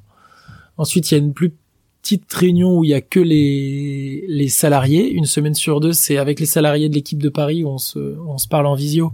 Et sinon, il y a que les salariés de, bah, en l'occurrence à Nantes, que les salariés de Nantes et, et en région parisienne que ceux de, que ceux de Paris. Euh, et ensuite, par projet, par activité, euh, il y a des, des, des, réunions récurrentes hebdomadaires également euh, sur la communication, sur la sur l'événementiel, la production agricole et l'animation, où là chaque euh, pôle en fait se regroupe euh, se regroupe pour pour traiter des sujets euh, courants. Et ensuite, il y a quelques groupes projets, bah, par exemple un groupe projet sur la gouvernance où il y a des personnes salariées dans l'assaut qui souhaitent s'investir sur ce sujet-là, qui vont se retrouver tout au long de l'année de manière plus ou moins régulière en fonction bah, des, des travaux qui sont à mener. Donc ça c'est l'organisation interne en réunion et après euh, bon bah il y a une grande partie de après euh, suivant les projets euh, je vais pouvoir soit faire du terrain soit faire soit faire plutôt de la, de la, de la gestion de projet assez globale c'est c'est ça va dépendre de la saison ça va dépendre de, au printemps on va avoir la, le gros de la saison agricole où on va avoir plein de bah, plein de plans potagers à vendre, mais c'est aussi le c'est aussi le démarrage de la saison événementielle. Euh, donc c'est très rythmé par la c'est très rythmé par la saison. Au mois de juillet c'est un petit peu plus calme, euh, au mois d'août aussi. Euh, à l'hiver aussi on est plutôt sur une phase de bilan en fin en fin d'année. On va euh, faire les bilans de l'année, on va regarder un petit peu les chiffres, prendre du recul, prendre de la hauteur et se dire euh, qu'est-ce qu'on fait l'année prochaine parce que finalement en fait chaque année chaque année est différente. Et, là, c'est pareil, on essaye de d'inclure euh, un maximum de monde. Euh, il y a quelques années, c'était Sven et moi qui faisions euh, ces, ces projections-là et cette prise de recul. Aujourd'hui, on le, on le fait avec tous les, avec tous les salariés, avec tous les membres de l'équipe qui vont pouvoir donner leur, donner leur avis, leur impression et, et mettre aussi leur touche dans, les, dans la direction de, de ce qui va se passer l'année suivante. Euh, voilà, donc après, en ce qui me concerne, moi, ça va faire euh, du... Euh, je vais passer 70% de mon temps euh, sur mon ordi, en réunion, et peut-être 30% sur le terrain. Sur le terrain. Enfin, encore, ouais, encore une fois, ça dépend des, des périodes de l'année. Tu te, tu te formes? Sven aussi, vous vous formez? Pas suffisamment. Pas suffisamment. Là, je... le, le j'ai pu ressentir là justement ces dernières années de fait de passer de 4 à 20 à 20 personnes euh, il y a des des, des, des, des choses que peut-être que je maîtrise moins et qu'il faut sur lesquelles il faudrait se former c'est pas forcément évident de trouver aussi des formations adaptées euh. aux besoins précis euh, qu'est le vôtre quoi mais euh, voilà j'imagine en effet tu passes de 4 à 20 il peut y avoir des conflits entre entre salariés il peut y avoir en effet enfin c'est nécessaire d'être formé, je pense, euh, pour gérer des, des, des, des, crises internes.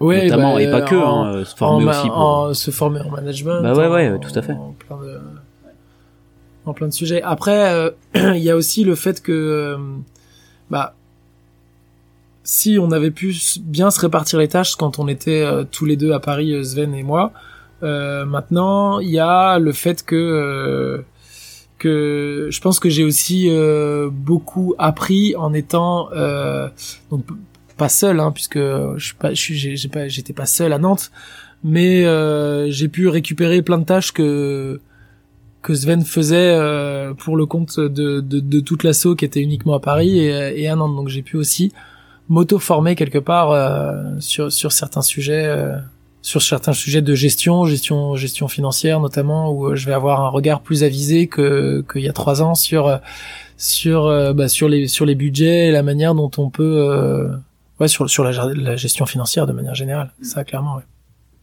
Et il y, a, y, a, des admins, enfin une partie administrative dans, le, dans la boîte? Oui, on a on a une employée euh, Lucille qui euh, qui s'occupe euh, pas mal des parties ressources humaines et administratives. ça reste encore beaucoup beaucoup les tâches de, de, de Sven malgré tout. Euh, mais qui sont un petit peu euh, un petit peu soulagés euh, bah, par par Lucille notamment et aussi on essaye de justement faire en sorte que chaque gestionnaire de projet ait un œil aussi sur sur sur les activités et tout. Donc c'est aussi par exemple la comptabilité tout le monde tout le monde le fait. Tout le monde rentre ses, ses dépenses quoi. On a on a une application et il y a plusieurs plusieurs cartes bancaires par pôle par exemple. Et une personne qui fait son achat est responsable de sa de sa comptabilité, elle sait euh, combien elle peut euh, dépenser euh, dans tel ou tel projet et, et c'est elle qui va rentrer les les, les, les justificatifs, tout ça dans le, logiciel. Ok.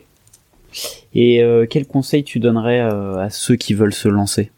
Un peu comme toi il y a 7 ans Maintenant, euh, avec euh, avec ce retour d'expérience, euh, enfin, j'imagine qu'il y a des il y a plein de monde qui viennent vous voir ou qui vous appellent en vous disant j'ai un projet d'agriculture urbaine dans telle et telle ville. C'est quoi les conseils que tu que tu donnes? Euh, ben ça dépend, ça dépend des ça dépend des, de la nature des projets et tout ça, mais euh, je pense que faut faut croire en son projet et y aller et y aller à fond un petit peu. Je pense que je parlais de, du côté naïf un petit peu pense que c'est bien de pas être trop au courant de des, des embûches qui les attendent. Euh, enfin, si, c'est bien de c'est bien de l'avoir, mais faut pas qu'elle qu'elle qu'elle freine le projet. Et qu'elle ne voit que ça.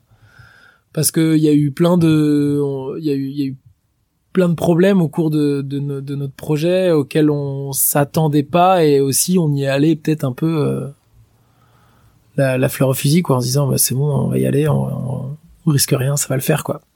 Et je pense que c'est à la fois ce côté euh, euh, peut-être qu'on aurait pu, je pense qu'on aurait pu faire des choses différemment en sachant cela, euh, mais en même temps peut-être qu'on n'aurait pas réussi à les faire, peut-être qu'on les aurait pas fait par crainte de par crainte de pas y arriver ou, trop de risques quoi. Est-ce que donc on arrive bientôt pour la sur la conclusion. de quoi es-tu le plus fier? Euh, ben de voir qu'aujourd'hui il y a 10 000 personnes qui viennent sur nos fermes urbaines, euh, euh, de voir que que qu'on est une vingtaine de salariés euh, qui ont l'air plutôt épanouis dans leur dans leur métier quoi. On n'est pas, c'est une aventure humaine collective très enrichissante et très très valorisante et et voilà la fierté d'avoir d'avoir contribué à d'avoir contribué à monter à monter un tel projet c'est ça, je pense, qui me rend le plus fier, voir, de, voir qu'on a voilà trois, quatre fermes urbaines qui euh, qui accueillent autant de monde avec cette telle diversité de personnes et euh, sur tous ces aspects, quoi. Le fait, voilà, le fait d'avoir des employés, le fait d'avoir des services civiques et des stagiaires qui passent chez nous et qui sont à chaque fois ravis euh, de, de, de, de l'expérience qu'ils ont. Euh, de voir que que qu'il y a plein de bénévoles qui passent nous voir et qui et qui nous qui nous le rendent bien et qui montrent que que ça leur plaît de venir ici. Euh, et qu'est-ce qui te, qu'est-ce qui te rend épanoui euh, au quotidien? C'est tout ça aussi? C'est cette fierté-là? C'est cette fierté-là et le fait de de, de jamais, euh, le fait de, de continuer d'entreprendre et de jamais trop s'ennuyer quoi. Ouais, la la, la polyactivité. Euh... Ouais, le fait d'être sur, euh, d'avoir toujours des ouais des, des, des projets à développer et des. Oui, t'es plutôt, toi et Sven, vous êtes plutôt avec des profils développeurs ou il y en a un des deux qui est plus sur de, de gestionnaire? Non, c'est bon, c'est un peu c'est un peu des deux. Ok. C'est un peu des deux. Mais ce qui vous alimente quand même. Euh, ce qui nous alimente, c'est le fait de développer des nouveaux projets. Je pense que ça c'est commun à nous deux. Après, euh, on a des spécificités différentes. Euh, je pense Sven qui va plus avoir une vision stratégique de développement et va plus avoir cette finesse là dans la dans la dans la manière de développer les choses. Euh, et moi qui vais peut-être plus être une personne de terrain, je dirais, peut-être. Ce souhait de continuer de développer des choses, mais d'être... Rester ancré... Euh, les mains dans la, plus les mains dans le cambouis, quoi. Tu vois, on a parlé de jardinage, on a parlé d'alimentation. Euh, derrière ces termes, il y a l'importance des gestes. Euh, c'est quoi ton, ton geste à toi Ton geste favori? Ah mon geste favori. Ah, c'est une, une, une, c'est une colle que tu me poses là. Je passe tellement de temps derrière mon ordinateur à faire des réunions, mais c'est pas mon geste favori hein, de taper sur un clavier. Euh. euh... Et eh ben là où je me plais le plus, où je me, enfin en tout cas, euh, c'est euh, c'est le c'est arroser des plantes. Je trouve ça tellement, ça détend énormément. Une forme de de d'action indispensable pour que les plantes se développent et poussent et une forme de, de, de, de passivité où en fait bah euh, parfois faut rester euh, un quart d'heure pour remplir une réserve d'eau devant tes plantes quoi. Et du coup ça te, ça te pousse à ralentir énormément et à être là euh, on pourrait trouver ça chiant mais en fait non c'est hyper euh, ça, ça permet de se détendre ça permet aussi de bah de, de, de, porter un autre regard sur le jardin où tu prends le temps de bah du coup tu prends le temps de bien analyser ce qu'il y a dans, le bac que t'arroses de bien regarder et, euh, et je crois que c'est ça qui me plaît le plus. Euh. Tu le fais tous les jours? Et je respecte pas vraiment. Euh, non, je le fais pas tous les jours. je respecte pas la devise de la sauge de jardiner deux heures par semaine. Mais euh, mais ça me ça, ça me manque pas mal. Je sens qu'il faut faut parfois prendre un peu de recul et il faut que ça revienne. Ouais. Ça va revenir. Bon, arroser, arroser les plantes. Euh, c'est quoi ta plante comestible préférée? Euh, ma plante comestible préférée, euh, on va être, euh, on va être très classique, c'est les cerises, mais enfin, c'est un fruit quoi. C'est. Ils sont bien en ce moment. Ouais. ouais. J'adore les cerises. T'adores les cerises. Ouais. C'est le début de l'été, c'est c'est associé à plein de. Cuisiner ou nature? Euh, Non non comme ça. Ou aussi un petit clafoutis à la cerise, c'est pas mal. Ouais. un petit clafoutis. Petit clafoutis à la cerise. De, de, de maman peut-être. De maman exactement. Dans Idéter, euh, le podcast des territoires qui osent, donc il y a le mot oser, il y a le mot audace. Et c'est quoi pour toi l'audace? Moi, je sais pas si je suis très audacieux, tu vois, par exemple. Euh, mais euh, se, se, se lancer. Euh... Oh tu penses qu'en 2014-2015, fallait pas être audacieux pour Si, si, c'est une forme d'audace, ouais, c'est une forme d'audace. Mais je le voyais pas comme ça. Mais oui, oui, oui, c'est c'est c'est se lancer et être sûr de soi et euh, et parvenir à parvenir à, à atteindre des choses euh, qu'on pensait pas atteignables peut-être. C'est c'est tenter pour moi tenter des choses et les expérimenter, y aller un petit peu euh, bah, de manière audacieuse, de manière euh, il y a presque j'ai j'ai utilisé plusieurs fois ce terme de, de naïveté bah oui, mais qui me, ouais mais qui c'est c'est pas la c'est c'est pas le même terme mais je pense qu'il faut soit de l'audace soit de la naïveté pour se lancer pour dans se des pour se lancer dans des dans, dans des projets euh, puis il faut aussi être euh, voilà être, être passionné et croire en ce qu'on fait hein, forcément c'est pas. Euh, est-ce que tu as un conseil lecture pour les auditrices et les auditeurs?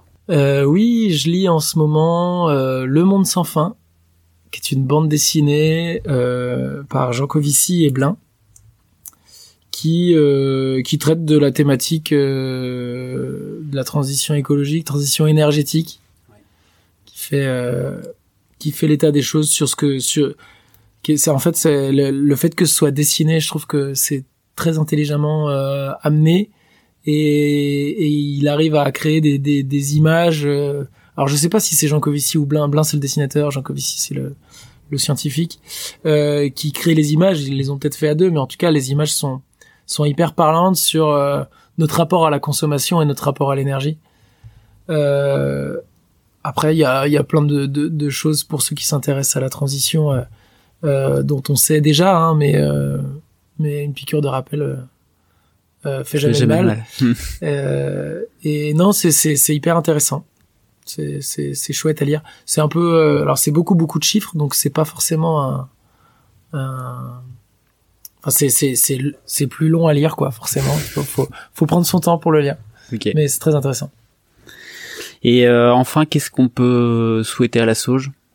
À toi, à Sven, euh, à tous les salariés qui qui sont dans dans l'assaut. Qu'est-ce qu'on peut vous souhaiter pour la suite? Euh, bah, souhaitez-nous de de de continuer à de continuer à, à développer des, des, des projets qui parlent aux gens, qui attirent du monde, de continuer d'être voilà, de réussir à de réussir euh, ce, ce, ce pari qu'on s'est fait de, de, de, de, toucher un maximum de monde euh, sur le sujet de la transition agroécologique. Ça passera par d'autres fermes? C'est quelque chose que... Euh, eh ben ça c'est une très bonne question. On est en train de se poser la question sur la stratégie de développement de la sauge. Euh, Est-ce que on donc il y a plusieurs scénarios qui sont mis sur la table et l'idée c'est qu'on travaille tous ensemble. Euh, enfin quand je dis tous ensemble c'est tout le tous les salariés euh, et on se fait aider sur le projet euh, pour savoir bah, quel est l'avenir de la sauge. Est-ce que c'est plus de fermes? Est-ce que on prend de la hauteur et on conseille des gens pour développer d'autres fermes? Est-ce que on est-ce qu'on regarde ce qu'on a et on le développe peut-être plus sur le territoire? Enfin, en fait, il y a plein de plein de possibilités. Donc, euh, donc on verra, on verra où ce, ce cheminement nous mène. Ok. Ce que je retiens de l'épisode, enfin, il y a plein de choses, mais euh, que d'une part, l'agriculture urbaine, euh, je pense c'est vraiment une matière en mouvement euh, et la construction de la sauge, euh, en tout cas, moi, je le vois comme ça. Tu vois, fait plein d'expérimentations, de petits pas, etc. Euh, que ça touche, c'est c'est à la croisée de de l'urbanisme, euh, à la croisée de l'aménagement, à la croisée euh, de l'agriculture bien sûr, bien évidemment, mais euh, mais que c'est un sujet euh, c'est un sujet passionnant et tu vois et quand j'ai découvert moi je m'intéressais et je l'ai dit en intro hein, ces fameux containers etc j'y croyais pas du tout j'étais hyper sceptique. Et je me suis dit si c'est ça l'agriculture urbaine bah en tout cas ce sera enfin moi je m'y intéresserai pas euh, et je trouve que la sauge, voilà, vous avez un modèle. C'est aussi pour ça que moi j'ai voulu, euh, au-delà qu'on ait, euh, qu'on a un ami en commun, mais euh, que j'ai voulu venir vous rencontrer parce que tu, tu vous répondez à plein de choses, voilà. Et, et j'imagine de toutes les briques sur lesquelles vous intervenez, il y en a sûrement d'autres dans votre développement. Vous en avez peut-être d'autres en tête, etc. Que ça, que, que ça continue encore, quoi. Voilà, le développement continue. Donc voilà. En tout cas, j'espère que les gens euh, porteront un autre regard sur euh, l'agriculture urbaine. S'ils viennent à Nantes ou s'ils sont à Aubervilliers, s'ils sont à Bobigny, s'ils sont à Paris, qu'ils viennent vous voir, c'est ça? Carrément, ils peuvent euh, ils peuvent aller voir sur notre site internet pour voir les les différentes euh, bah, so- soit les événements qu'on fait, Ouais. soit s'ils veulent venir participer. Le, le- le meilleur moyen de nous rencontrer, c'est de s'inscrire à une journée bénévole. Venir passer la journée avec vous, avec nous, pardon. Le midi, euh, le midi, on partage le repas ensemble, donc du coup, on a l'occasion de discuter, d'échanger. Euh, Il y a beaucoup de curieux qui viennent nous voir comme ça, et euh, c'est très enrichissant de de pouvoir euh, échanger, discuter sur ces temps-là. Donc, faut pas hésiter à, à venir. Il y a des petits formulaires d'inscription, et puis euh, Et toi, Voilà. si on veut te, te contacter directement, c'est quoi le mieux? On passe par le site? Vous passez par le site. Il y a l'adresse mail euh, de contact, et ensuite euh, Ça, vient dans ta boîte c'est- mail. ça vient dans ma boîte mail. Pas par magie. Il y a quelqu'un qui, me- qui me renvoie vers mon adresse mail. Ok. Bon bah ça marche. Merci beaucoup Antoine. Ça a été un plaisir. Merci. Ouais, plaisir partagé. À bientôt. Salut. Salut. Bravo, te voilà arrivé jusqu'à la fin de l'épisode. J'espère qu'il t'a plu. N'hésite pas à le partager à au moins 3 personnes de ton réseau, à me mettre 5 étoiles sur Spotify ou Apple Podcast et à m'interpeller directement sur mes comptes LinkedIn et Twitter. Tu as un sujet, un projet ou une personne à- me suggérer, n'hésite pas non plus à m'interpeller sur mes comptes LinkedIn et Twitter. À très bientôt